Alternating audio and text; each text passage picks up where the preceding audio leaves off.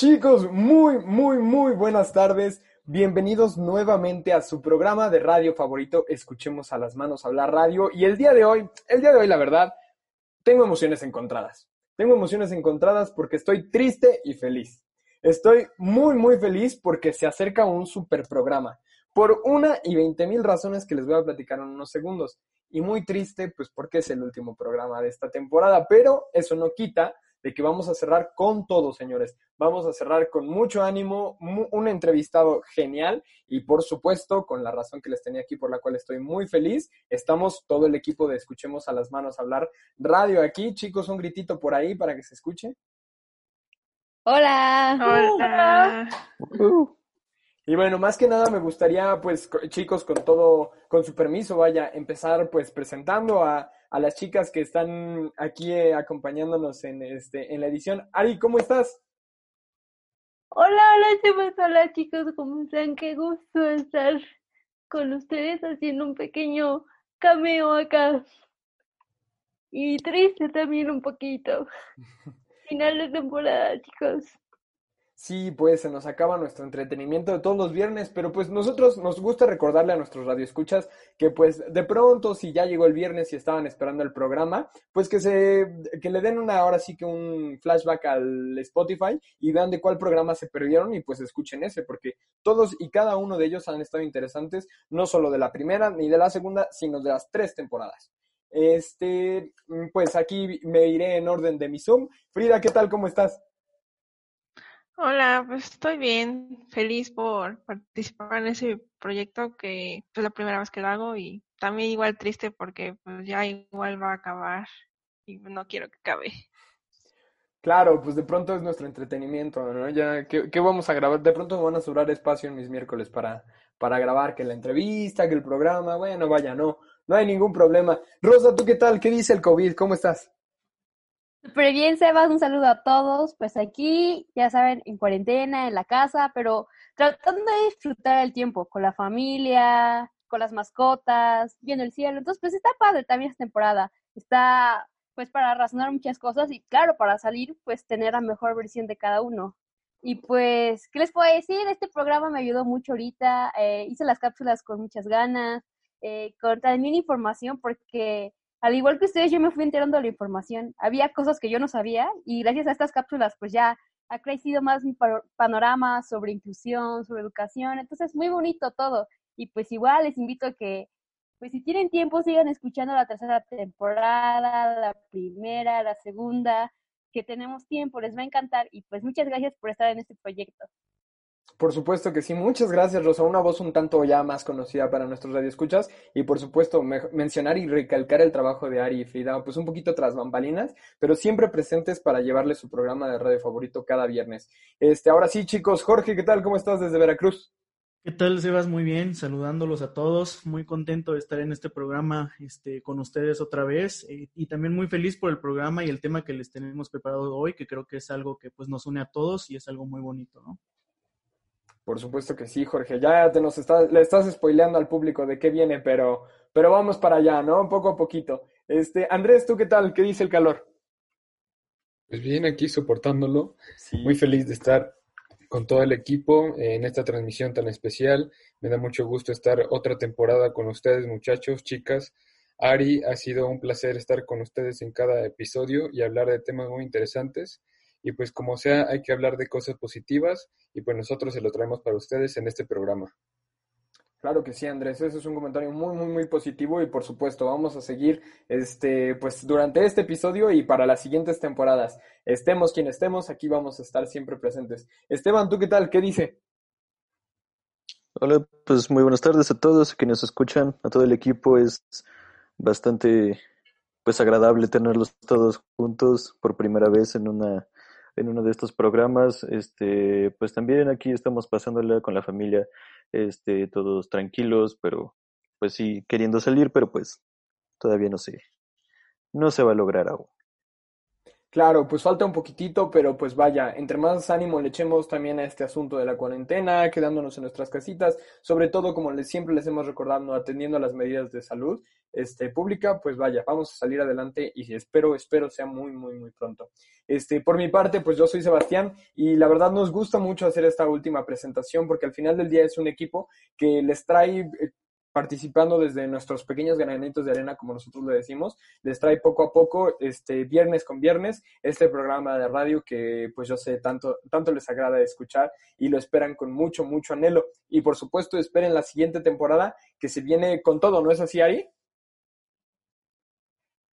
Sí, chicos, vienen muchas cosas muy interesantes, invitados este, internacionales, chicos viene, viene muy, muy interesante esta cuarta temporada. Claro que sí, ya les estamos ahí adelantando unas cositas, pero pues no se queden porque la sorpresa sigue vigente, así como la sorpresa de este programa, porque como ya es costumbre, pues nuestra última entrevista va un poco más allá enfocada hacia este tema en el que pues varios de nosotros, varios del equipo, pues nos enfocamos incluso profesionalmente, ¿no? Que es el tema de la música es un tema, como ya nos comentaba Jorge, pues es un tema, y lo hemos hablado, es un tema bastante amplio, es un tema muy bonito, es un tema en donde todos nos podemos sentir identificados porque pues a quién no le gusta la música, ¿no? ¿Quién no ha hecho música desde el escucharla en sus casas hasta el seguir el ritmo con la punta de tu pie y este y la verdad pues es, es algo que nos concierne a todos y yo creo en lo personal nos ha salvado de muchísimos momentos de aburrimiento sobre todo en, sobre todo en estos tiempos de, de COVID. En lo personal yo me he aventado una infinidad de conciertos este bueno no de infinidad de conciertos pero sí shows en vivo que la verdad varios artistas han hecho este con base en este en esta en, este entretenimiento en casas durante la epidemia y pues la verdad se aprecia de todo corazón para que la gente pues se quede en casa y aplanemos esa curva de la que tanto se ha hablado. Y pues muy interesante, la verdad. Por ahí este Jorge nos tenía preparado un artículo pues la verdad bastante interesante este sobre la música, Jorge. Claro que sí, Sebas, y como lo mencionaste este, ahorita, pues es muy importante el papel que juega en la música con nosotros día a día y sobre todo en esto que estamos viendo como la cuarentena, ¿no? Entonces yo, les vengo a hablar sobre eh, qué dice la ciencia sobre cómo interactúa la música en nosotros, ¿no? Bueno, a través de la historia de la humanidad, pues se han encontrado muchos indicios que desde tempranas etapas se hacía música. Y este tenía un efecto social que pues eh, iba acompañado de danzas, ritos y fiestas, ¿no? La música siempre ha permanecido como algo pues inherente al desarrollo de la historia de los humanos. Eh, por, otro, también, por otro lado, también está la evolución misma de la música, sus etapas, su uso como rasgo distintivo y cultural, la hacen parecer infinita y pues muy distinta en cada región, en cada cultura, en cada época, su cultura, en cada nicho. Entonces, pues se puede decir que la música está presente en todo y, tiene efectos muy poderosos en el cuerpo humano, ¿no? Entonces, bueno, distintos estudios han se han realizado con el paso del tiempo y pues en ellos se han encontrado que la música afecta pues la química del cerebro. Y es que cuando una música nos es agradable, pues nosotros liberamos dopamina, una neurohormona liberada por el hipotálamo y que se relaciona con el placer. Sin embargo, pues hay otras cosas benéficas también que están presentes en los procesos de aprendizaje, comportamiento, actividad motora, el sueño, el humor y pues la atención, ¿no? Cuando nosotros escuchamos música, nuestro cerebro se activa en distintas áreas. Eh, podemos eh, la tonalidad de una canción eh, eh, se activa una parte de nuestro cerebro que se llama córtex prefrontal. Cuando nosotros nos podemos analizar las letras, se, da en otra parte que es el córtex motor y el ritmo lo vemos con el córtex frontal izquierdo, con el córtex parietal izquierdo, ¿no? Y de hecho, de hecho lo comentábamos creo que también en un programa anterior, em, habíamos visto un documental que hablaba sobre que el ser humano es de los pocos seres vivos que puede juntar todos estos aspectos de la música para poder distinguirlo como uno, ¿no? El ser humano puede distinguir el ritmo, la letra y la tonalidad y volverlo una solo. Y todo esto pues tiene muchísimos efectos sobre nosotros, ¿no? La música también ayuda pues en el aprendizaje de idiomas, en la creatividad, en la felicidad. También ayuda a calmar la ansiedad, acelera la curación, aumenta el optimismo, puede calmar el dolor y también es conocida por ayudar a algunos desórdenes neurológicos como el Alzheimer, el Parkinson, el síndrome de Tourette o el autismo, ¿no? Entonces, pues bueno, También resumiendo un poco, pues la música en sí regula el nivel de hormonas relacionadas con el estrés, fortalece nuestra memoria el aprendizaje, afecta la velocidad de nuestras ondas cerebrales y también nos ayuda a recrear pues recuerdos, ¿no? Y bueno, algo también muy bonito es que cuando alguien toca un instrumento, eh, en un estudio demostró que en niños que tenían una educación musical de tres años o más, pues presentaban un incremento en su motricidad fina, así como la discriminación auditiva que esto es indispensable para el estudio de idiomas distintos a nuestra lengua materna, ¿no? También estos niños pues presentaron un mejor vocabulario, mejores habilidades en su lenguaje no verbal y su entendimiento de la información visual, distinguiendo con mayor facilidad las similitudes, las diferencias, las formas y patrones de muchas cosas. Y algo también bastante interesante es que cuando haces música en grupo, pues eh, se, ha visto que incluso los latidos del corazón de, los de las diferentes personas se adaptan a bajar su frecuencia al mismo tiempo. Entonces, pues todo como que se pone en sincronía y esto pues se vuelve algo también muy bonito, ¿no? Claro, y muy importante cómo lo hablas y de hecho lo enfocas un poquito hacia esta área de, pues un poco terapéutica, ¿no? De, del área musical, porque pues no solamente nos hablaste de, este, de disminuir eh, frecuencia cardíaca, sino nos hablaste de pues efectos muy positivos en cuanto al desarrollo humano y el, y pues vaya, este, de alguna manera el bienestar de personas con alguna, algún síndrome, este, algún estado mental pues un, tanto desfavorable el síndrome de Tourette, por, por, los pocos que alcanzo a recordar ahora mismo. La verdad, pues muy interesante y sobre todo acerca de cómo la música interactúa en, en, en, nuestro cerebro, ¿no? Este, pues no sé, tratando un poquito de que haya algo de dinámica. Este, Rosa, a ti, ¿qué, por ejemplo, qué, qué, qué artista te mueve así, digas, este me hace bailar, me hace sentir feliz, o de plano triste? Ah, siendo sincera, pues estando con Imis, pues la verdad sí me intimida un poco hablar sobre mis gustos musicales, porque realmente los tienen a criticar un poco, pero pues como icólogo, pues es lo que hay para editar. Entonces, pues a mí me gusta mucho Ariana Grande. Ya me han dicho que sí tiene mucha producción, pero realmente, aunque tenga o no la he visto cantar así, no en vivo no tengo la oportunidad, pero sí he visto sus conciertos y la verdad es que me encanta. O sea, me hace bailar, me hace llorar. Entonces, pues sí, realmente me gusta mucho su música. Pues y claro, mexicano Natalia Lafocarde. Me, me encanta, o sea, también me mueve mucho. Y de formación pesadísima en música, ¿eh? Nada más para recalcar ello, pero este, sí, pues es, es, un poco de lo que mencionaba Jorge, ¿no? A cada quien nos mueve, pues un poquito lo que, lo que cada uno nos gusta, por decirlo en palabras un tanto coloquiales, este, pues de esta manera interactúa en este, eh, interactúa con nosotros y nos hace evocar emociones que pues de alguna, manera, de, alguna manera pues nos sentimos asociados con, ¿no? Pero pues mira, cediéndote el micrófono, ¿qué te parece si pasamos a la cápsula que nos tienen preparada tanto Frida como tú esta semana? Claro, pasemos. Vámonos para allá. Y continuando con la cápsula, como ya hemos visto en las demás informaciones de este episodio, el tema de hoy se relaciona mucho con la música. Por ello, hablaré sobre diferentes músicos que se han destacado no solo por sus composiciones, canciones o interpretaciones, sino que también, a pesar de tener una discapacidad, han podido tener varios éxitos y, claro, ser reconocidos en esta industria. Empecemos con Ray Charles Robinson. Nació en Albany, Georgia, el 23 de septiembre de 1930. Fue un cantante, instrumentista y compositor estadounidense, además de ser una de las figuras más relevantes de la música negra del siglo XX. A la vez, es reconocido por su larga trayectoria, pues no en vano fue premiado con 12 premios Grammy.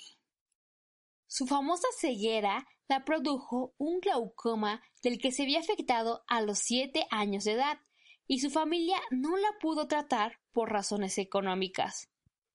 Se cuenta que fue su madre la que le condujo en su aprendizaje a orientarse sin el sentido de la vista, para conseguir la necesaria autoeficiencia para cuando se independizara. Por tal motivo, sumado a la muerte imprevista de su hermano y a la música que vivía dentro de él, fue aceptado en la Escuela para No Videntes de Florida, St. Augustine, donde le enseñaron braille, a leer y a componer música. Ray agrega, La diferencia con los niños videntes que pueden tocar alguna canción es que los ciegos tenemos que tocar las notas, entenderlas y luego memorizarlas para finalmente poder tocar la melodía. No pueden tan solo sentarse y tocar mientras van leyendo. Algo que sin lugar a dudas contribuyó a desarrollar una de sus maravillas, la improvisación.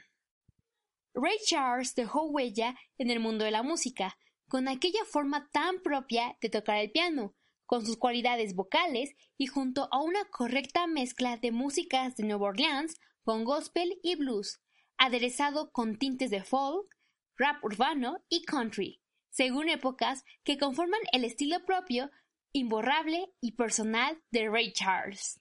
La revista Rolling Stone lo nombró número 10 en su lista de los 100 mejores artistas de todos los tiempos en el 2009, en la cual publicó la lista de los 100 mejores cantantes de la historia, quienes han sido elegidos por todos los cantantes y personas relacionadas con la música. Entre todos ellos, Ray ha sido nombrado como mejor cantante masculino y como el segundo mejor cantante de todos los tiempos, solo superado por Aretha Franklin. ¡Wow! Sin duda alguna, Ray Charles fue una persona súper talentosa y una leyenda aún en estos tiempos. Ahora pasemos con una persona talentosa, innovadora y famosa de la música clásica, Ludwig van Beethoven.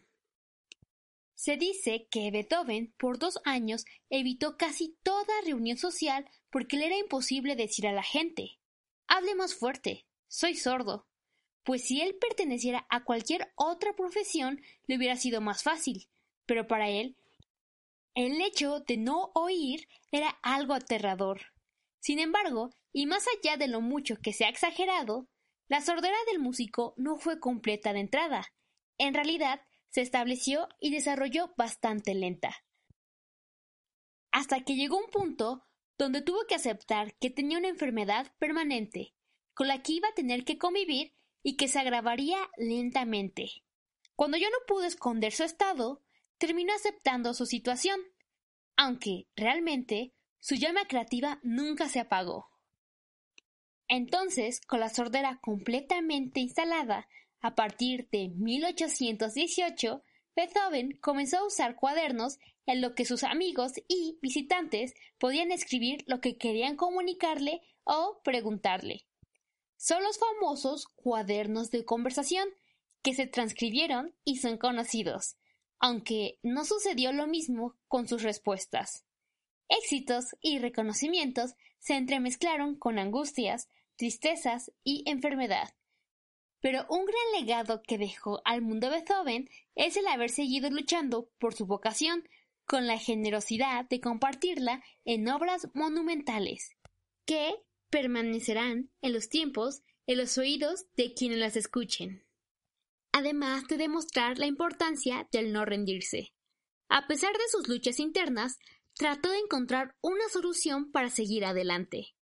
A continuación, en la siguiente cápsula te seguiré contando más personajes famosos de la industria musical que, a pesar de sus discapacidades, hoy son recordados como grandes leyendas.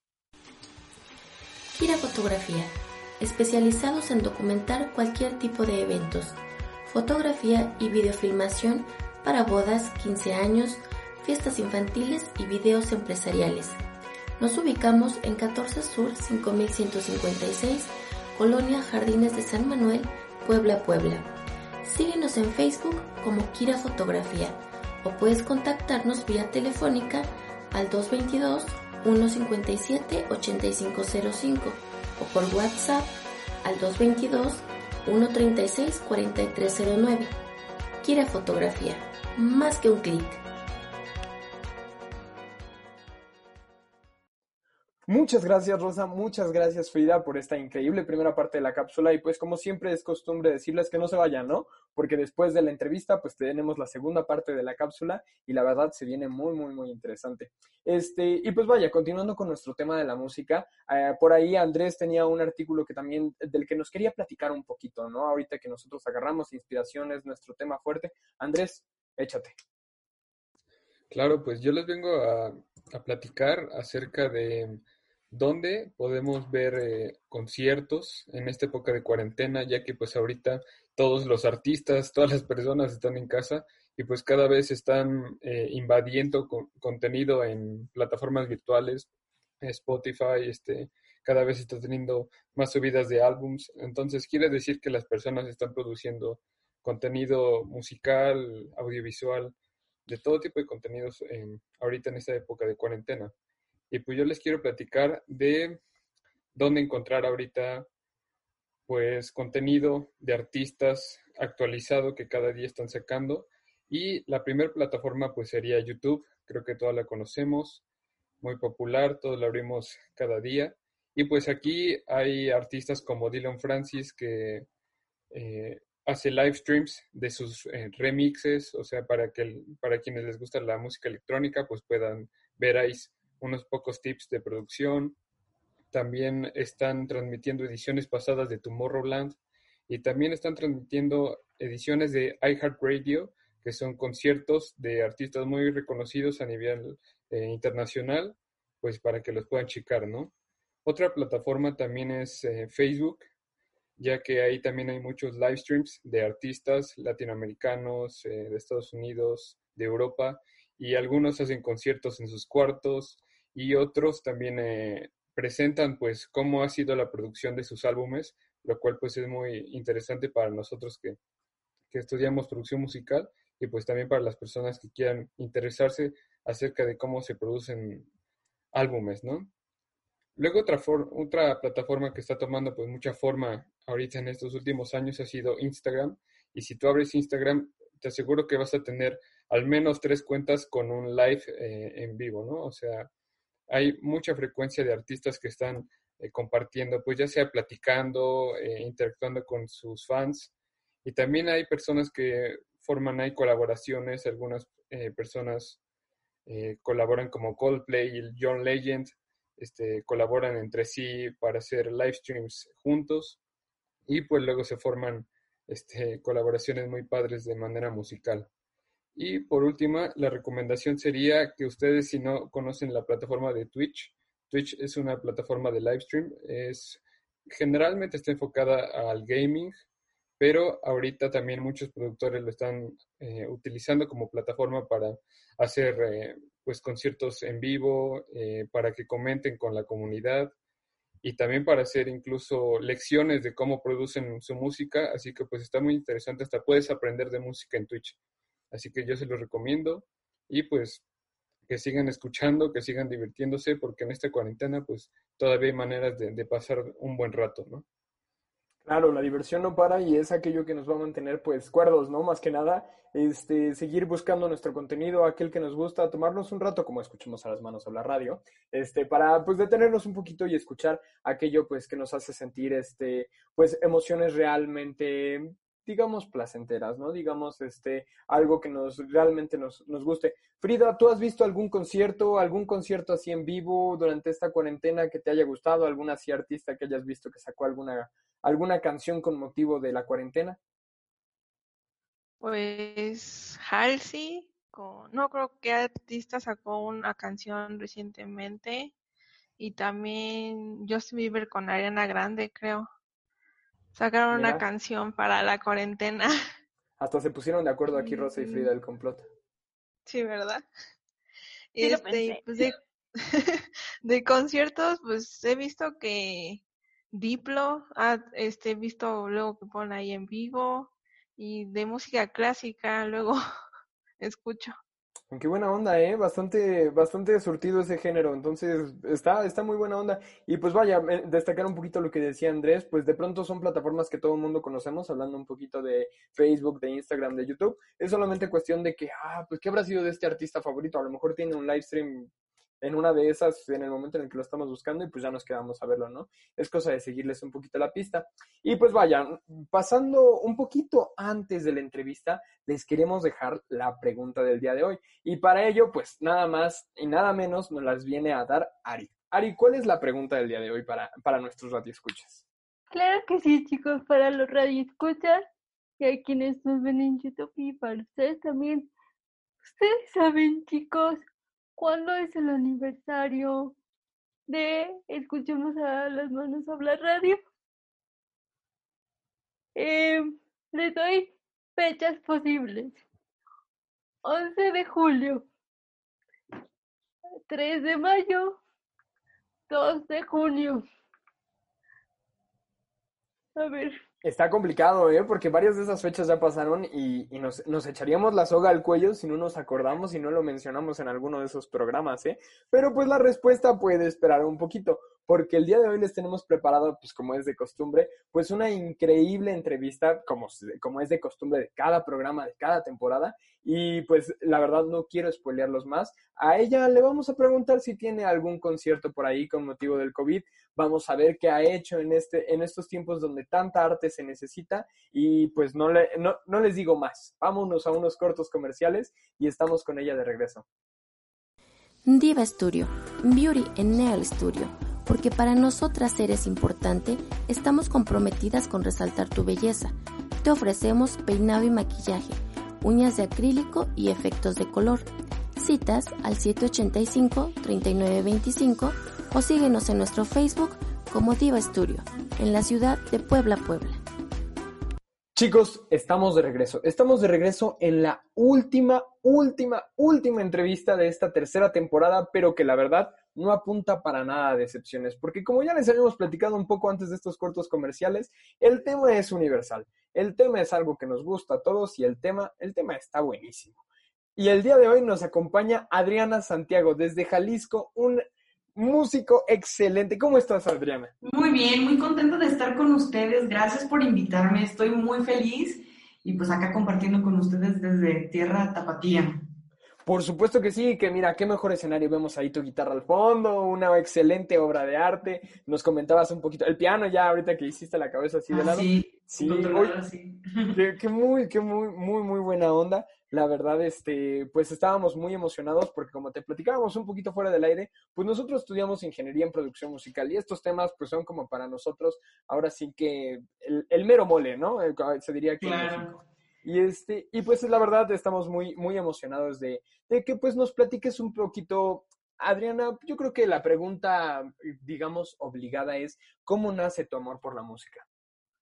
Ay, pues es que yo siento que, que, no sé, como que no tuve tiempo de darme cuenta en qué momento me enamoré de la música, porque desde muy chiquita la música forma parte de mí en todos los sentidos. Yo aprendí a tocar la guitarra a los seis años. Y, como que en ese tiempo no tienes muy bien conciencia de, de, cómo va la vida, ¿no? Entonces, eh, solamente vas capturando momentos y desde los seis años la música pues entró a mi vida así y por, por mero gusto. Así es que, que me di cuenta que dijera, ay, mira, ahorita es cuando me gustó, cuando resultó ser como mi gran pasión. No, yo creo que me ha acompañado desde siempre y ha sido como el gran amor de mi vida desde siempre.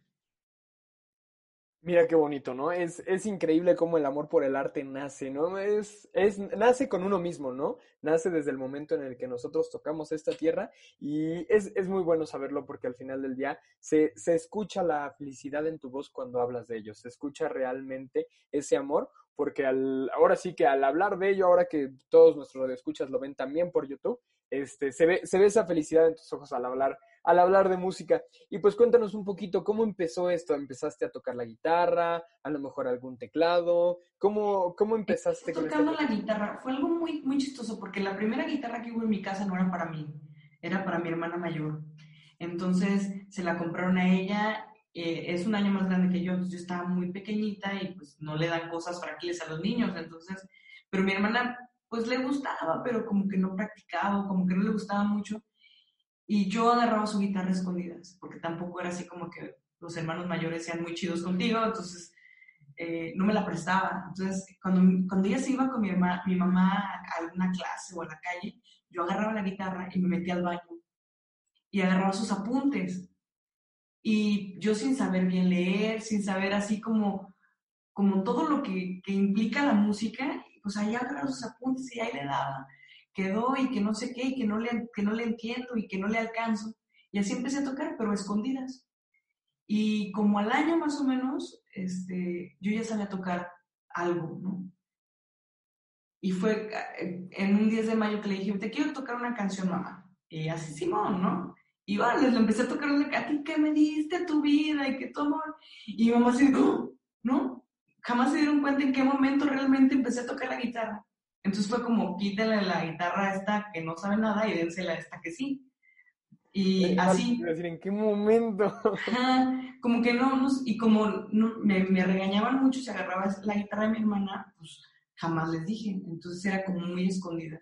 Y es una anécdota muy bonita que, que, que a mí me gusta mucho platicar porque creo que fue como muy nato de mi parte acercarme al instrumento o sentir que el instrumento me decía, eh, ven hecho para acá, ¿no? Eh, a ti te toca esta, no le toca, ella va a hacer otras cosas. Y, así yo siento como que la música a mí me eligió, me eligió la guitarra. Y mi acercamiento principal fue con la guitarra. Ya después tuve oportunidad de estudiar, pues, pero este, fue muy, muy, muy nato. Oye, Adriana, ¿y qué edad tenías? Porque yo, yo me imagino a una pequeña tú con una guitarrota así de esas de mariachi, con una cajotota. Eh, ¿Qué edad tenías esa? Tenía seis años, tenía seis años y no era una guitarra en sí, era una tercerola, que ah, son más pequeñitas. Entonces, precisamente la compraron más pequeñitas para que mi hermana la pudiera alcanzar. Y, pero era muy, muy leve, más chiquita. Pero pues yo me acuerdo que era una cosa así, ¿no? Y luego tenía que acomodarme los dedos y no me estiraba bien los dedos. Pero siempre desde muy, desde muy chavita he sido terca y obstinada con las cosas. Entonces, yo creo que eso me ayudó muchísimo a, que, a no claudicar desde el principio porque estaba grande la guitarra. ¿no? Porque yo veo, por ejemplo, con mis alumnos de repente que están chiquitos que dicen, no, pues es que no alcanzo y pum, lo botan. Pero yo era así, aferradita, hasta que lo conseguía. Claro, no hubo barreras, ¿no? Incluso hasta te metías al baño a, practicar, pero oye, qué, buena onda. Y pues vaya, nos platicó, nos cantabas ya un exitazo de, uno de tus primeros exitazos, a que fuera por ahí un covercillo, pero uno de tus primeros exitazos. ¿Quiénes fueron los que te inspiraron? ¿Quiénes fueron los que te llevaron pues en este camino musical? fíjate, yo empecé tocando como muchos, yo creo que en el templo, ¿no? Pero fue una, una etapa muy pequeñita, pero a mí me llamó muchísimo la atención el folclore mexicano.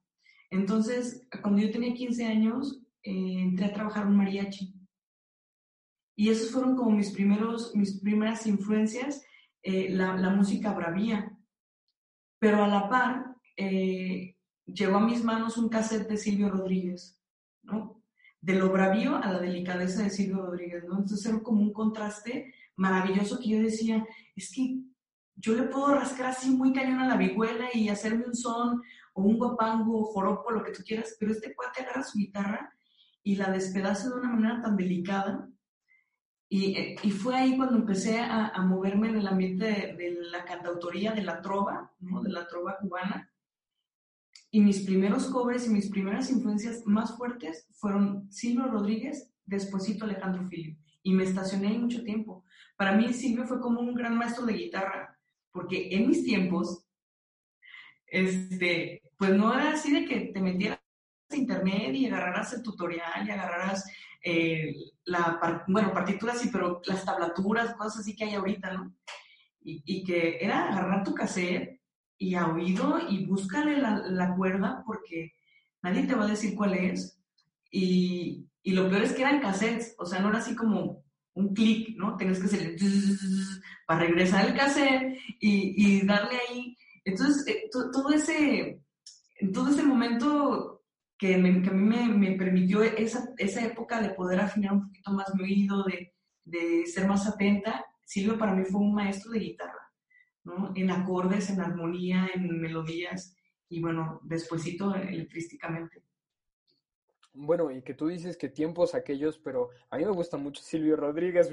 Yo, me basé mucho en los gustos musicales de mi mamá, mi papá, y la verdad así dice Silvio, no, no, es de muchos tiempos, está bien, ah, bueno, está bien. Pero tocas la guitarra, ¿tocas la guitarra? Sí, sí, sí. Ah, ok, y te apuesto que si tú tocas a Silvio te vas a un tutorial.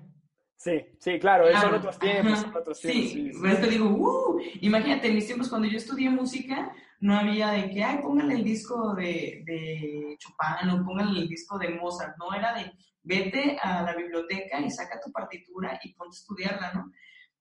Y ahorita ya como que todo está muy, muy sencillo, lo cual es muy chido, la verdad es que me parece que está muy padre eso, pero sí te, como músico sí hubo un desarrollo bien distinto, ¿no? Y ahora a mí me cuesta un poco más de trabajo escuchar un tema y decir, ay, voy a ver una tablatura, partitura o la letra con los tonos, porque mi oído me lleva a otro lado, ¿no? Entonces me, me, me cuesta un poquito más de trabajo.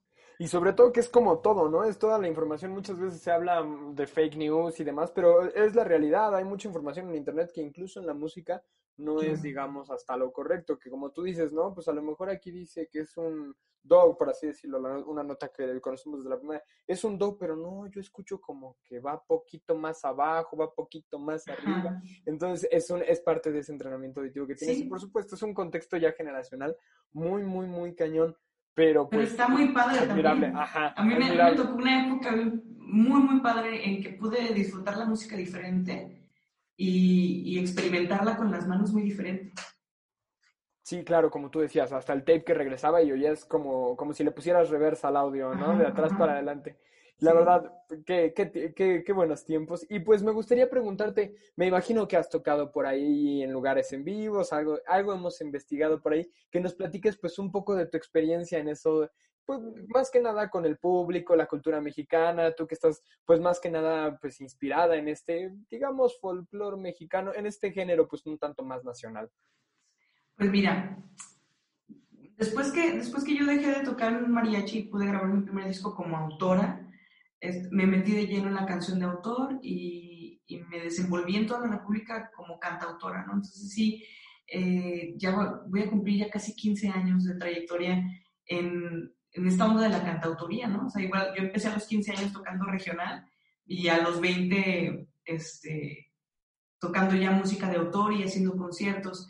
México, yo siento que México te da la posibilidad de enriquecer mucho eh, la música letrísticamente y también melódica y armónicamente, y lo cual te da como, como ese plus que puede ser más universal de alguna manera, ¿no? Porque yo veo, por ejemplo, algunos cantautores o autores este, eh, españoles y puedo distinguir perfectamente toda la influencia que no te da tanta versatilidad, ¿no?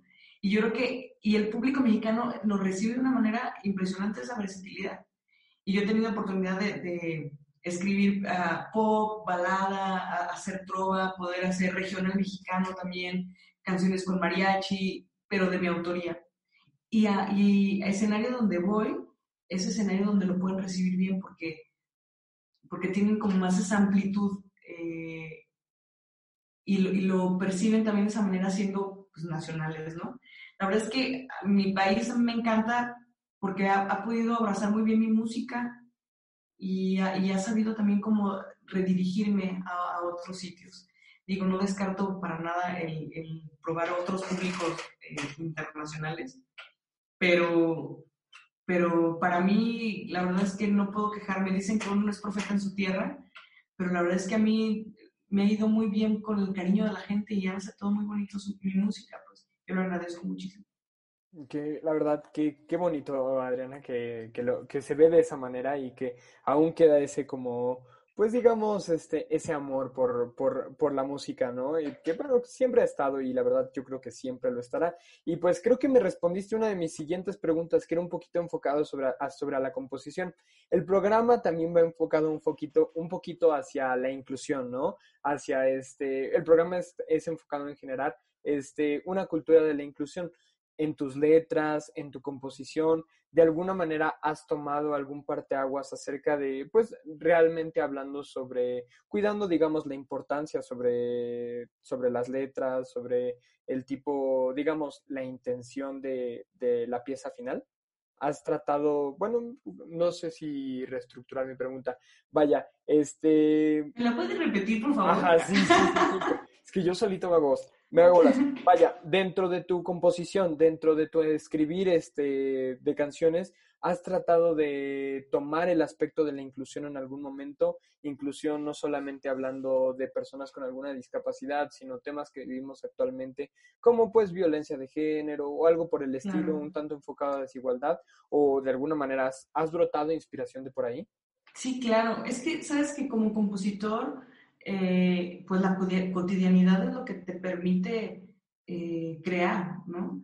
Y hace un tiempo, justamente, ya algún tiempo, cuando yo escuchaba la, la trova cubana y veía como yo era mucho más joven y no, no, era, no estaba tan politizado o tan consciente mi vida social, este, yo decía, pues es que está bien padre que ellos escriban de protesta o reclamen ciertos derechos o hablen de fusil y guerra, pero pues yo no puedo porque pues aquí ni hay guerra, ni hay fusil, ni hay nada, ¿no? O sea, pero esa era mi realidad en ese momento como adolescente o joven, ¿no? Pero ahorita mi realidad como adulto y como una persona más consciente, evidentemente me topo con la realidad de una sociedad con millones de problemáticas que cuando yo era adolescente existían, pero que yo no veía. Entonces, cuando, cuando tienes eh, el poder de la voz, ¿no? Y tienes ese foco, cuando alguien puede voltear a, a verte, tienes la responsabilidad de aportar algo socialmente en tu música. ¿no? no te digo que toda mi música sea social ni tengan temas de este tipo, este, pero tengo varios temas que hablan sobre eh, inclusión de género, inclusión de, en cuestión de discapacidades, eh, también con todo este asunto de, que, vino mucho de la mujer, eh, todo lo de los feminicidios, también tengo algún tema que habla sobre eso.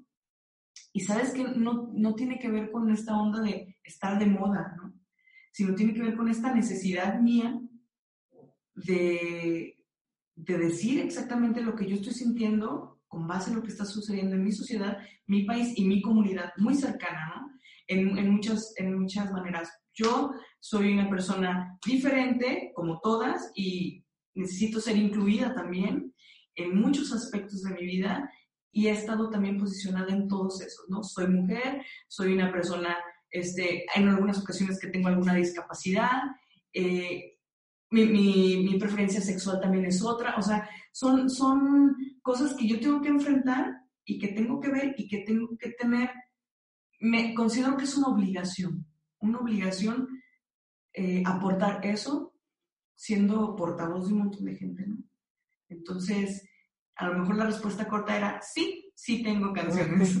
Sí, no, pero es justo lo que quería sacar, ¿no? De alguna manera no supe por dónde, por dónde atacar, pero le diste, le diste al blanco. Tú, tú, tú lograste aterrizar muy bien la idea que a mí me costó un poquito. Espero haber entendido bien la pregunta. No, no, no, era, era justo ello, era justo ello mis compañeros sabrán perfectamente que a veces la cabeza me vuela por todos lados y de verdad, ni yo entiendo quién soy, pero es justamente ello, ¿no? Nos hablabas un poquito sobre estas canciones de protesta, estas, y no es cosa de estar a la moda, no es cosa de componer para que yo sea escuchado porque esto es lo que, de lo que se está hablando, sino hablábamos en el programa de ediciones pasadas que es nuestro tipo de inteligencia. Tenemos una inteligencia musical y es la que nosotros queremos sacar adelante, ¿no? Y es lo que precisamente nosotros estamos viendo, pues obviamente nuestra inteligencia musical nos obligará a este, a expresar esto, pues de esta manera, la verdad, tan acorde como tú lo has hecho. Y sabes que no solo en cuestión como musical, o sea, no es como solo separar de, ah, yo estoy de este lado porque tengo esta manera de, decirlo, sino también es una obligación cuando estás frente a personas a las que puedes influir y personas a las que tu palabra y lo que tú opinas y crees es importante. Entonces es una responsabilidad bien grande ser eh, elocuente, ¿no? Con tu vida, con la sociedad, con lo que quieres y con lo que crees. Y que se vea reflejado en todo, ¿no? Por supuesto que sí, de pronto, pues, que es algo muy sonado, ¿no? Es algo, es algo muy importante porque es un medio de comunicación. La música es una forma de, de llegar muy fácilmente a los corazones de las personas, más que a sus mentes, a los corazones de las personas y que en un ratito puedes cambiar ahí, pues, cambiar, no, activar una chispita, ¿no? Por ahí. Por ahí Ari tiene una pregunta para ti, así es que cedo el micrófono. Una pregunta, ¿en qué, en qué situación sea la tuya o, de otras personas que yo siento que va un poquito enfocada la pregunta de Sebas, que una de tus canciones yo siento que empodera a la mujer o cuando tenemos una relación tóxica es Ya no te espero. Creo que esa canción en lo personal como fan tuya me llega mucho, pero yo también le enfoco al empoderamiento, a decir, ya no más esta relación tóxica. ¿En quién te inspiraste? En una relación tóxica, totalmente. ¿Sabes? ese tema me ha dado un montón de momentos bien bonitos en, en mi carrera porque es una canción, como tú dices, que se apropia cada mujer, cada persona de su propia historia, ¿no? Entonces, la hacen totalmente suya y, y de alguna manera les llena de mucho valor para poner un límite, no solo a una relación, ¿no? Sino también a, a un a una autoflagelación, ¿no? De, de, estar sufriendo porque nos gusta sufrir, o sea, nos gusta estar ahí, ponernos borrachos y luego poner las canciones de Chente, y nos gusta. Y, y esa canción, yo la inspiré, o se, se, inspiró en mí esa canción, yo siento que esa canción me hizo a mí, este, de una relación muy tormentosa en la que ni siquiera yo podía despedirme porque sabía perfectamente que iba a regresar y sabía que venía a hacerme daño y yo sabía que le iba a decir que sí. Y, de esas relaciones, no sé si les ha pasado a algunos de ustedes, que terminan o te mandan a la, a la fregada y tú dices, por favor, que no me hable, que no me hable, que no me hable, porque le voy a contestar y porque ahí voy a estar yo de mi dolenga, ¿no? Y, y, es un círculo, aparte te lastiman y tú sientes más amor y luego tú lastimas y luego te quieren más y así, terrible. Y esa canción la hice en una gira en la Ciudad de México. Fueron cuatro meses en, todo, en toda la República que fui, bueno, parte de la República. Y al final, nunca una sola llamada en toda esa gira me hizo. Yo sufrí muchísimo porque pues yo estaba espera y espera y espera que me hablara. Y la última vez les cuento, chicos, que estaba yo ya en la última fecha, ya en el motel barato donde estaba durmiendo, y me marcó. Entonces yo toda emocionada le contesté y le dije, mi amor, te estaba esperando. Y me contesta, es que ese es tu problema, Adriana. Siempre me estás esperando. ¿Qué va a pasar el día que no se me pegue la gana regresar? Y yo dije, no, pues es que sí, ¿verdad? Estaba a nada de perder el gramo de dignidad que tenía y dije, ¿sabes qué? Ya no te espero. Le colgué y fue la última vez que hablamos y escribí en ese mismo momento la canción de Ya no te espero como un ultimátum, ni siquiera para ella, era para mí, ¿no? Decir, ya basta y empezar a cuidar de uno mismo, que creo que en el amor eso es lo que más nos hace falta, aprender a cuidarnos y aprender a mantenernos a salvo de las cosas que sabemos que nos lastiman. Entonces esa canción fue, fue eso. Esa canción creo que me salvó mucho. ¿Podrías cantar un pedacito de...? Sí. A ver. No, no estaba preparada.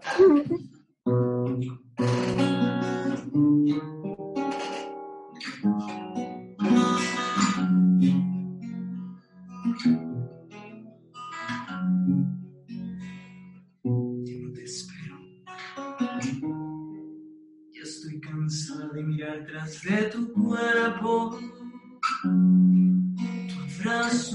tu silencio ya no te espero. Ya estoy vencida, me declaro destruida, harta ante tu cuerpo. Ya no te espero,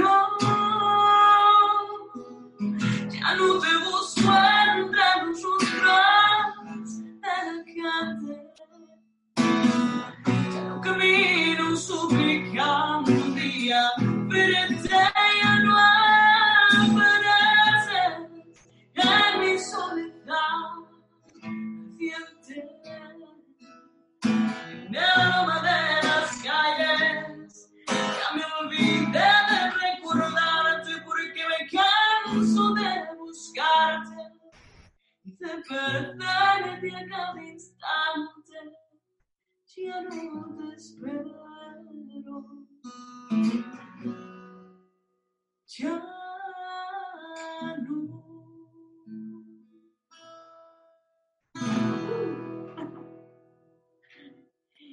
Muchachos, un aplauso.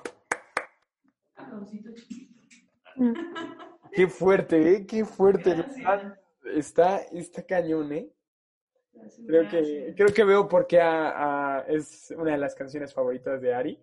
La verdad, sí. sí La de te sufrir. no lo dudo, ¿eh? No lo dudo. Le llega, le llega Ari la canción. Oye, y qué interesante. Y mira, qué bueno que ahora entramos justo en este tema porque Jorge tenía una pregunta muy relacionada a esto. Por ahí, Jorge, róbate el micrófono. Sí, pues primero que nada, muy bonita canción, la verdad. Creo que pues es un tema que muchas de las personas hemos, hemos vivido y pues sí, como que llega, ¿no? Y bueno, pues yo como músico y también, pues de pronto me nace hacer algunas composiciones, pues te, quisiera preguntar sobre cómo es tu proceso de composición, ¿no? O sea, sobre, eh, un poco sobre si primero haces la música, las letras, o, o, cómo va todo, cómo va todo eso. También sobre si escribes siempre como pensando en situaciones que te pasan a ti, o también de pronto tomas como otras situaciones de otras personas y pues las haces en tu versión. Entonces, pues me gustaría escuchar un poco de eso.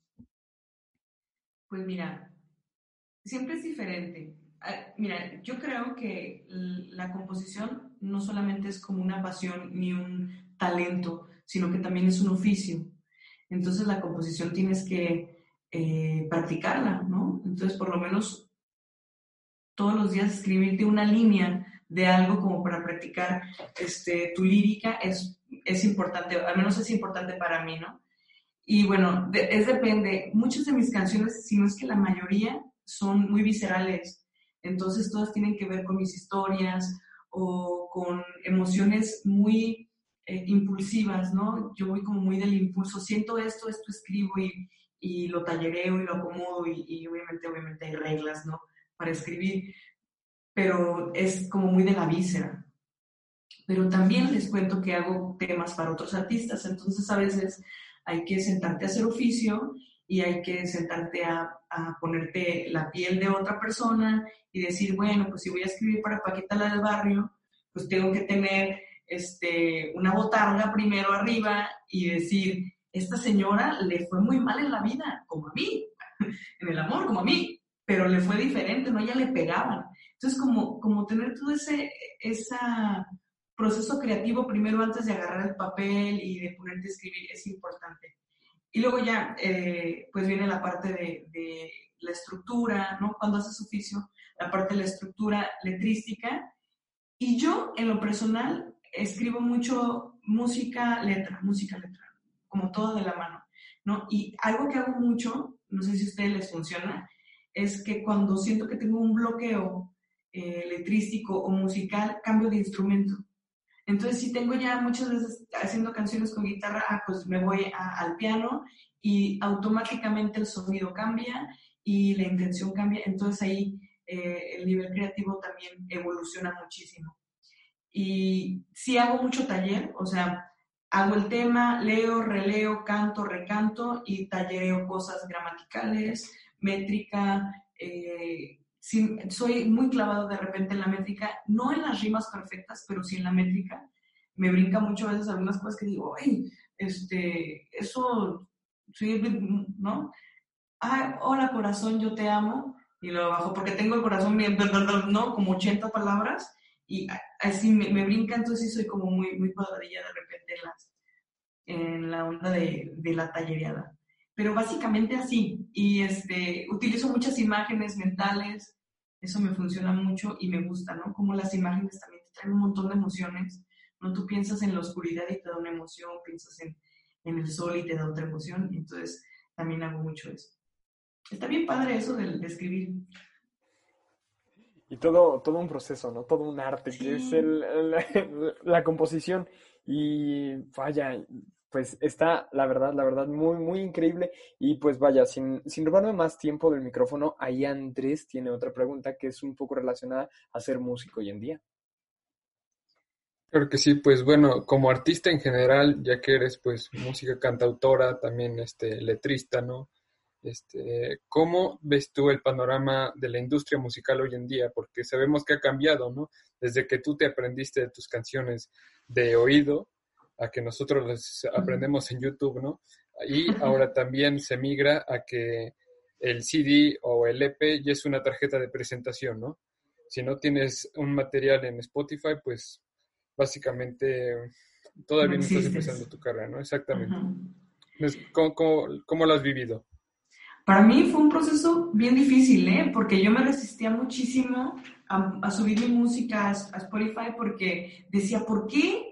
Si a mí me costó un montón grabar mi disco, ¿por qué voy a ponerlo ahí a, que lo escuchen y lo descarguen así por 0.00002 centavos, ¿no? Y me resistí mucho tiempo, ¿no? Y vi como todas mis generaciones me pasaban y me pasaban con ese aspecto. Y yo decía, no, si quieren mi música, que me la pidan. Si la quieren en un track, se los envío por WhatsApp, pero que me la pidan, ¿no? Este, hasta que entendí que evolucionar o morir, ¿no? Entonces tienes que ir, con, con, con lo nuevo. Hay muchas cosas musicales ahora dentro de la industria que ahora son el negocio y antes no lo era, ¿no? Antes era negocio tener un CD y que tu música estuviera en Mixup o en Mr. CD, ¿no? Porque tú recibías dinero de, de las ventas de tus discos. Ahora ya no es rentable de repente hacer un disco que te sale, producir un disco ustedes saben que, que pues barato no es, hacer una bonita maquila tampoco lo es, este, y ahora las personas agarran tu disco y lo meten a la compu y lo pasan a su iPad o a su... ¿Todavía se usan los iPods? Ya no, ¿verdad? A su celular. Ven, es que yo ya, ya estoy así. Y ya, o sea, tu disco se queda en la vitrina y a veces ni siquiera lo ojean, ¿no? Para ver las letritas, o sea. Y, e ir, con, ir avanzando con la gente y con los gustos, a mí me, se me ha complicado, pero no hay otra opción. O sea, en verdad tienes que, que, si quieres que tu música siga vigente y que la gente siga teniéndola para ellos y queriéndola, tienes que ponérselas en los lugares donde ellos están buscando. Entonces terminé subiendo mis discos a Spotify, a, YouTube, están en todas las ya las plataformas digitales y ahora voy a sacar un, un, pequeño audiolibro también que solamente se va a vender en, en, en, plataformas, pues primero lo voy a vender acá por aparte y después se va a vender solamente en las plataformas porque es la manera más sencilla y directa de llegar a las personas. Entonces, si algún día ustedes se resisten, lo cual dudo porque todos están muy chiquitos, este, si algún día alguien se resiste, díganle, no lo hagan. Me encanta porque nos dices que estamos chiquitos y eso a mí me levanta un montón el autoestima. Créeme que. Bueno, aquí se les ve la cara de, de chiquito, que están chiquitos, que están muy jóvenes. O sea, díganme mamá Adriana. 2022, la verdad, pues pues sí se extraña la prepa, ¿verdad? Pero. Ay, 2022. Ya los quisiéramos. Más o menos. Este, y pues bueno, Adri, la verdad se nos acaba un poquito el tiempo, pero la pregunta es inminente. ¿Dónde te podemos encontrar? ¿Dónde podemos escuchar más de lo que acabamos de escuchar, de lo increíble que acabamos de escuchar hace rato? En todas las plataformas digitales pueden encontrar. Estoy en Spotify, YouTube, este, iTunes, en todo, todo, ustedes ponen Adriana Santiago en cualquier buscador y les aparezco ahí yo, con, eh, donde está mi fanpage y donde pueden encontrar toda mi música. Y bueno, ya si, si hay algún nostálgico que quiere algún disco físico, pues me puede contactar también por mis, mis, mis redes y se lo hacemos llegar. No sé si ahorita hay envíos con la pandemia, pero este, pero podemos hacerles llegar. Este, claro que sí. Hasta la comida de su hogar. claro que sí, siempre es bonito tener ahí tu colección de discos, informaditos, sí, no, siempre es, es, es, algo que se valora mucho, yo creo que eh, no importa, no importa dónde, no importa en qué casa y no importa qué, cuántos discos tengas, siempre es una colección muy bonita que tener. Muchas gracias, este, pues la verdad, yo creo que hemos pasado una excelente entrevista. Te agradecemos muchísimo que con todo y coronavirus hayas podido estar aquí con nosotros, Adriana. De verdad ha sido, y vaya, gracias por el, el, el pequeño, el pequeño ahora sí que, digamos, el pequeño, la pequeña cápsula, la pequeña, el pequeño show en vivo, por así decirlo. No, gracias a ustedes, de verdad. Eh, me siento muy contenta que, que haya, que estén creando espacios de esta manera donde hay oportunidad para la música, para encontrar cosas nuevas, para darle voz a nuevas personas. Ah, y me siento muy feliz que me hayan invitado. Gracias Ari, eh, Jorge Andrés, gracias Sebas. Y ¿te dicen Sebas o Sebastián? Eh, cualquiera de las dos está perfecto. Está bien, Sebastián. Es más interesante. Hasta, hasta sí, es más. Eh, Sebastián. Gracias de verdad, gracias por, por, la invitación, me la pasé mm, divino y pues ya saben que lo que necesiten, aquí estamos. Muchas gracias, Adriana. Y pues estaremos, estaremos esperando que este COVID acabe para que también pues podamos ir a verte en vivo, ¿por qué no? Escuchar una de, de, tus canciones y que nos lleguen las no, nos lleguen las letras al alma como nos acabas de llegar, a pesar de que fuera también por un medio digital, pero pues, pero pues de alguna manera seguir, exactamente, seguir conectados. Pues muchísimas gracias, Adriana. Chicos, no se vayan, seguimos teniendo una excelente segunda parte del podcast, de la cápsula. Se vienen cosas muy buenas y un excelente cierre de, temporada, como el que acabamos de tener en esta última entrevista. Adiós, Adriana. Adiós, chicos. Bueno, nos vemos en un ratito. Fíjense. Pues acabamos de tener una entrevista excepcional que la verdad pues no deja nada que desear. Hemos tenido una un excelente cierre de temporada en estas entrevistas y agradecemos muchísimo no solamente la presencia de Adriana, sino también pues la presencia de todos nuestros entrevistados que nos acompañaron a lo largo pues de toda la temporada y por supuesto de pues nuestro equipo de las manos que a pesar de COVID y todo lo que pudo pasar, así llueva, truene, relampaguee, no sé, vamos a estar aquí cada viernes, así no sé qué. Pero pues bueno, seguimos nosotros con el tema del día de hoy porque el programa está bueno y Esteban nos tiene la verdad preparado un artículo pues bastante interesante por ahí que pues te dejo el micrófono Esteban. Muchas gracias Sebas. Bueno, yo les vengo a hablar un poquito relacionado con el tema anterior que tuvimos el programa pasado y esto es la musicoterapia. Este, ¿qué es esto? La música, como sabemos, como ya nos había comentado mi compañero Jorge, posee cualidades no verbales, creativas, estructurales y emocionales que facilitan el contacto, la interacción, la conciencia de sí, el aprendizaje, la expresión, el desarrollo personal y la comunicación en una relación terapéutica. La musicoterapia en sí no es la panacea, es bueno que ésta vaya acompañada de otro tipo de terapias. Trata de mejorar la calidad de vida de una persona ayudándola a desarrollarse y utilizar sus recursos. La musicoterapia es eficaz con frecuencia para crear un ambiente tranquilo y seguro que favorezca el desarrollo global de la persona. Se cura antes una persona feliz que una persona triste. Todos tenemos un bagaje propio y la historia sonora, la cual nos da mucha información de esta persona, de la misma manera que podemos saber cómo está un amigo que nos llama por teléfono con tan solo escuchar su voz. Las canciones que emocionan a nuestros amigos también nos dan mucha información de cómo se siente y de cómo es. Donde no llegan las palabras, claramente llega la música. Y en los momentos en los que resulta difícil hablar o expresar los sentimientos, la música puede ser un remedio excelente para ello. Un aspecto muy positivo de la musicoterapia es el carácter lúdico, porque aunque parezca un juego, no es solo eso. Con la música como hilo conductor se pueden mejorar y trabajar muchísimos aspectos de la rehabilitación. en nuestro cerebro se localiza el lenguaje, en el hemisferio izquierdo y la música, en el hemisferio derecho. Cuando alguna parte se encuentra dañada, al utilizar la música se crea una herramienta de compensación que nos permite mejorar la fluencia verbal, la articulación, la reproducción de sonidos, la coordinación fonorrespiratoria. Hace años que se ha integrado la musicoterapia como parte del tratamiento multidisciplinar que el NeuroRBH, el Servicio de Neurorehabilitación de Hospitales Vitas y Vitas, ofrece a los pacientes con daño cerebral. Además, los resultados de un estudio que valoran la eficacia terapéutica de la musicoterapia en pacientes con alteraciones del nivel de conciencia. Esto significa pacientes que están en estado vegetativo y en estado de mínima conciencia.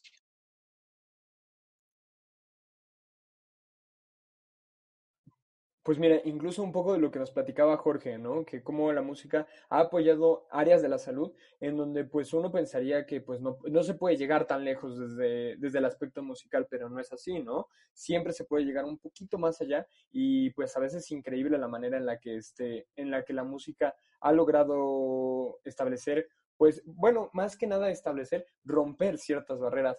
Y pues a mí, la verdad, me gustaría preguntarle a Ari, porque pues tengo un poco de curiosidad, porque creo que jamás te hemos preguntado a ti, ¿qué música te gusta, Ari? Amigos, de todas, chicos. De hecho, como terapia física, hace algunos años, este, aprendí a bailar salsa. Y me encantó muchísimo y creo que em, en el caso de mi discapacidad, apoyo muchísimo eh, la, fisioterapia, la, el baile, porque aprendes a coordinar miembros superiores y miembros inferiores, sin, sin, que te, sin tener que, que te marquen un ejercicio muy estricto que muchas de las veces para los pacientes como nosotros que, que ya estamos muy, muy cansados de la fisioterapia, otras alternativas como la quinoterapia, la musicoterapia, nos, nos ayuda mucho y nos motiva mucho. Claro que sí, sobre todo como nos lo comentas, Ari. Y pues la verdad, mis respetos, ¿eh? Yo, la verdad, siempre fui malísimo bailando. Nunca me gustó tanto, si le soy sincero, pero sobre todo esa, la música que pues transmite esa emoción, ¿no? De seguir el ritmo, seguir el compás.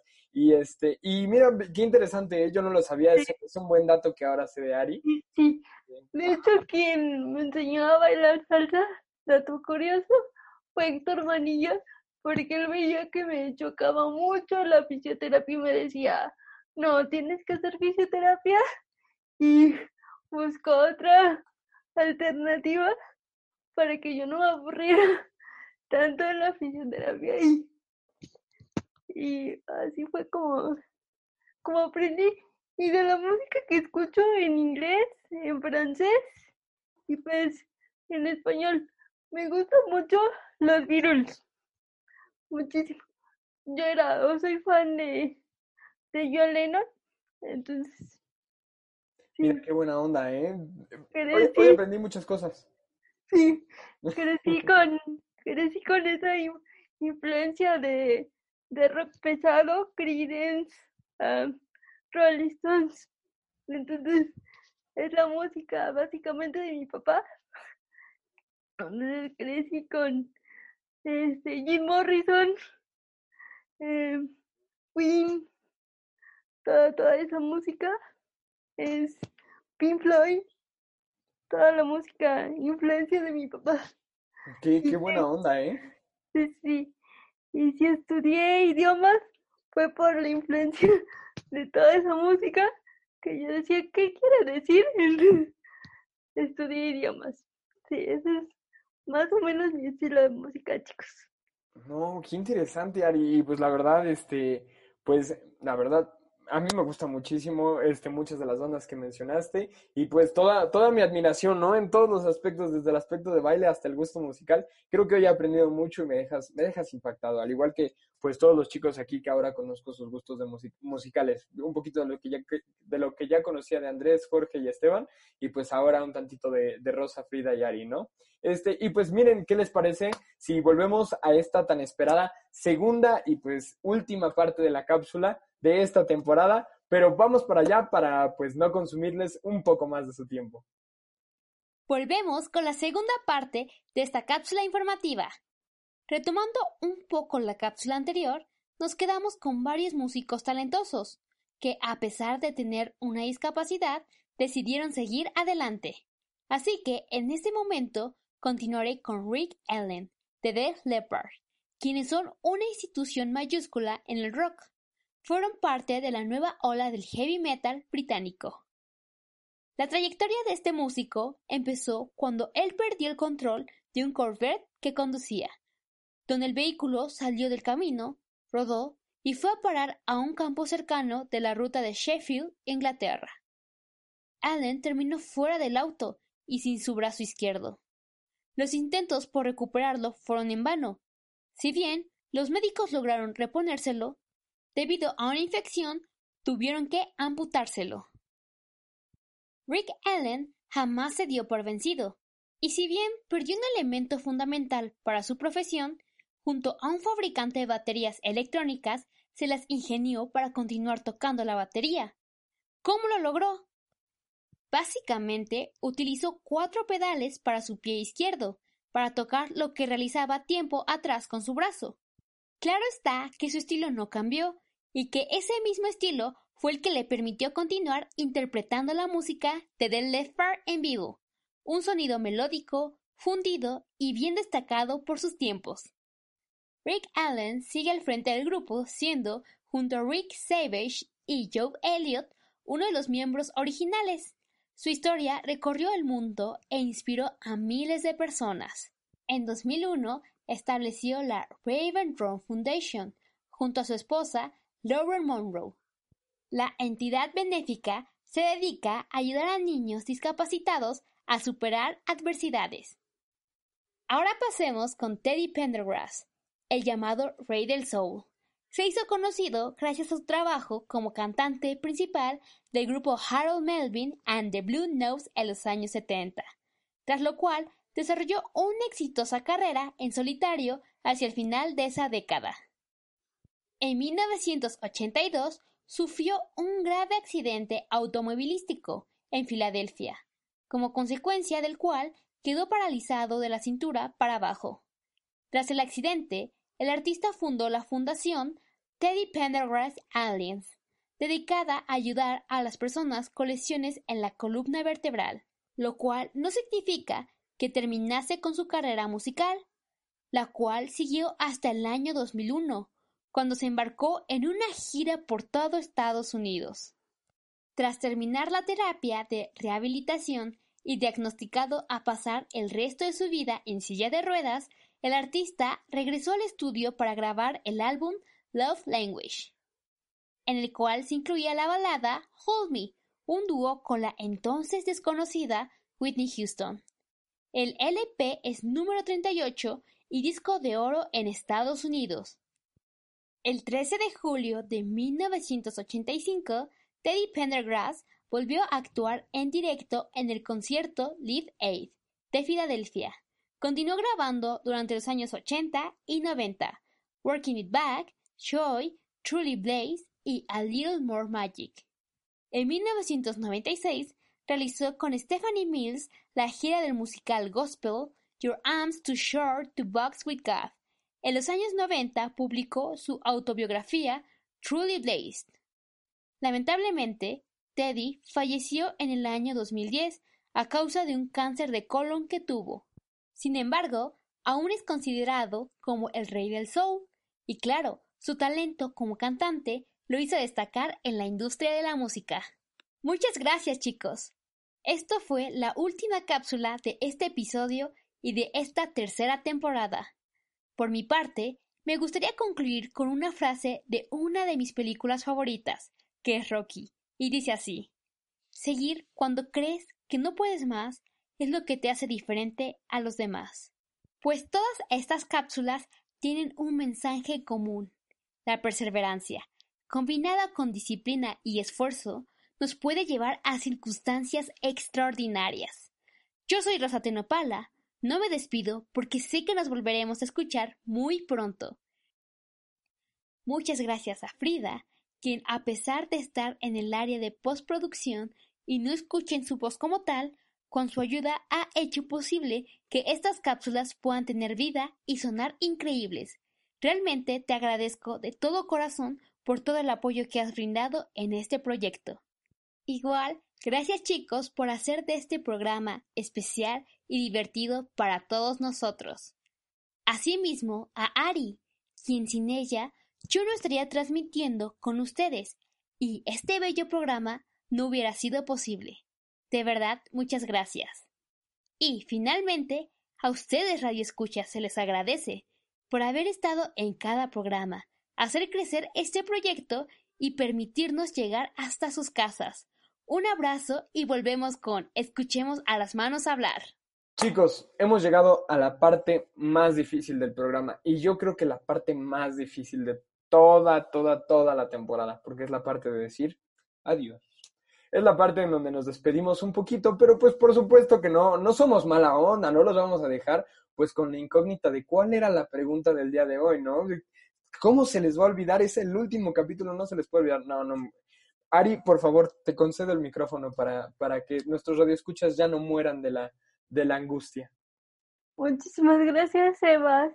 Y la respuesta es 2 de junio del 2017 fue que el, programa Escuchemos a las manos hablar vio la luz por primera vez con 10 temporadas. Y unos 10 episodios.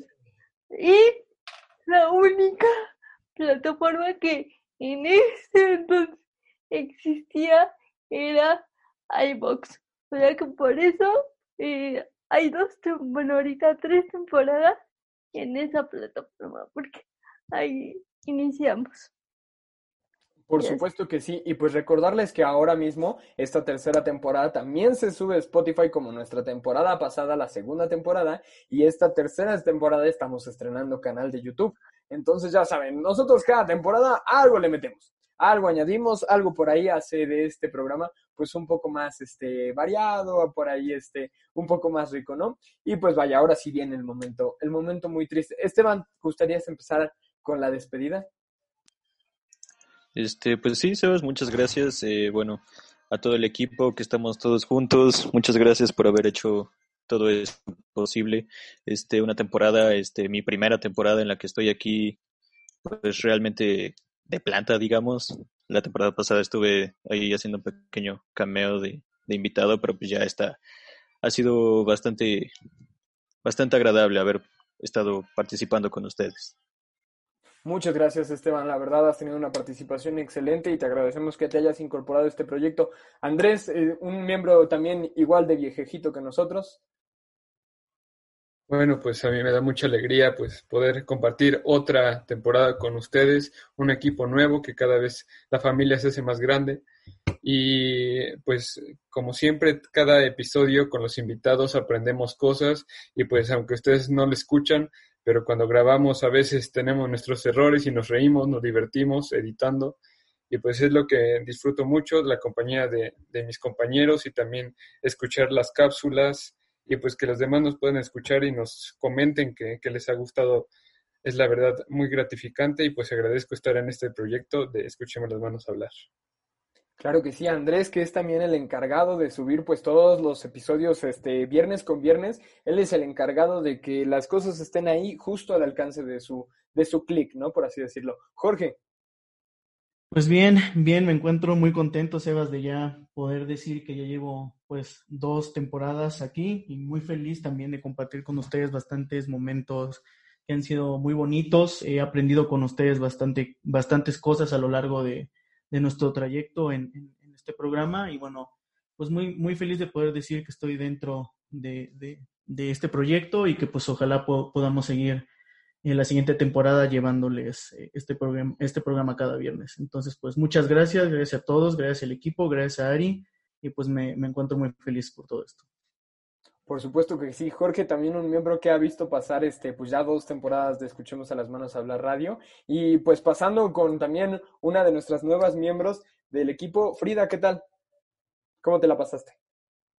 Hola, este, bien, me gustó mucho esto de la radio y pues es gracias a Ari por aceptarme y pues fue mi primera temporada y sí, me gustó mucho, aunque no hablé así como ustedes, pero o sea, me gustó lo que estaba haciendo. Por supuesto que sí, Frida, que siempre estuvo ahí detrás de la edición de cápsulas. Igual yo sé que eh, la hice sufrir de pronto con que ya necesitamos sacar el programa y pues la verdad agradecemos muchísimo todo ese trabajo tras, bambalinas que cuenta tanto como ustedes que nos escuchan día con día, ¿no? Porque sin ellos pues no sería posible que estuvieran escuchando esto pues ahora mismo, ¿no? Que es ese trabajito que viene después de grabar.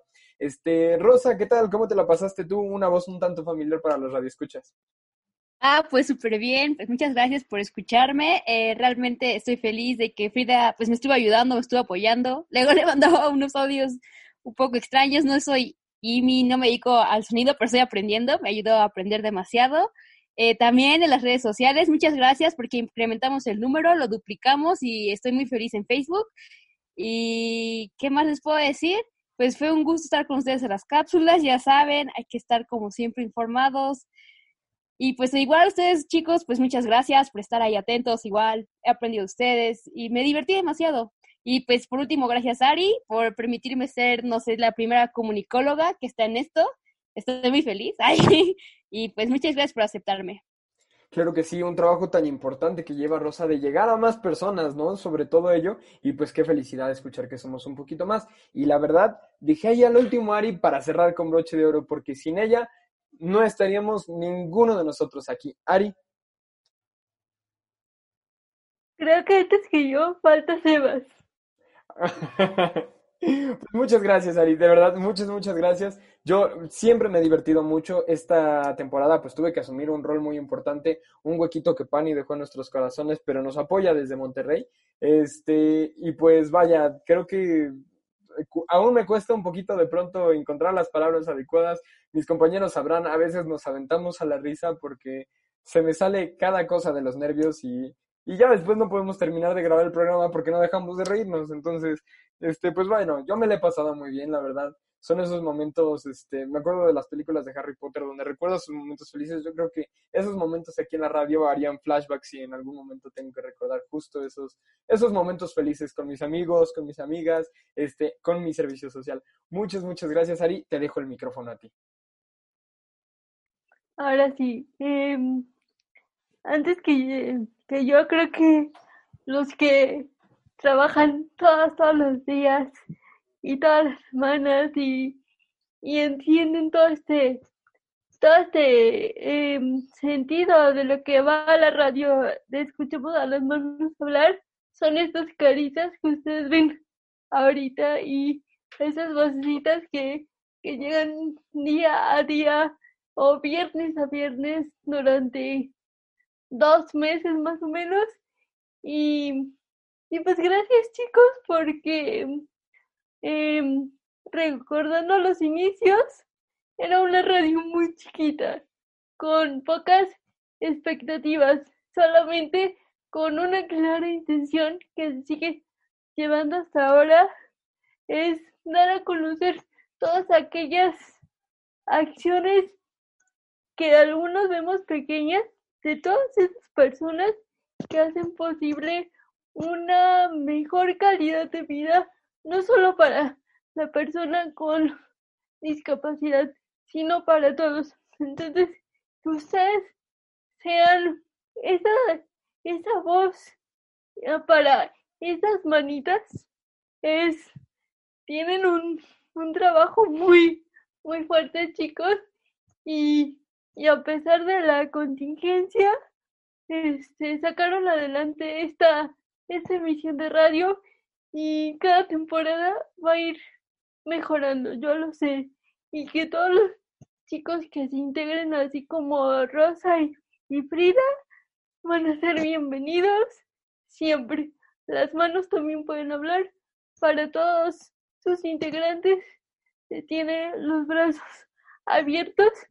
Así será siempre. Y muchísimas gracias a todos los invitados Muchísimas gracias a todos los sponsors que nos permitieron que, que escuchemos a las manos hablar, sea, sea su espacio para publicitarse.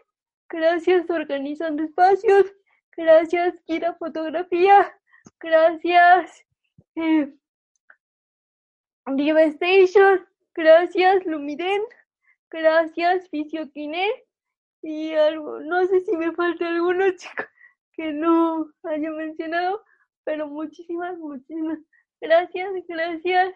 También Tecnológico de Monterrey, porque sin Tec de Monterrey, esta radio no sería posible así. Que chicos, muchas gracias y preparados para la cuarta temporada de Escuchemos a las manos hablar radio. Pues muchas, muchas gracias a ti, Ari. Se viene, bueno, se vienen temporadas muy, muy, muy buenas porque pues tenemos contenido para aventar para arriba, ¿no? Tenemos mucho, mucho, mucho contenido que está esperándolos a ustedes para ser escuchados y pues no es un adiós. Eh, cabe recalcar ello, no es un adiós, es un hasta luego. Entonces, chicos, nos despedimos y nos vemos en la cuarta temporada. Un pequeño gritito. De pronto estos grititos son más difíciles de coordinar por radio, pero vámonos.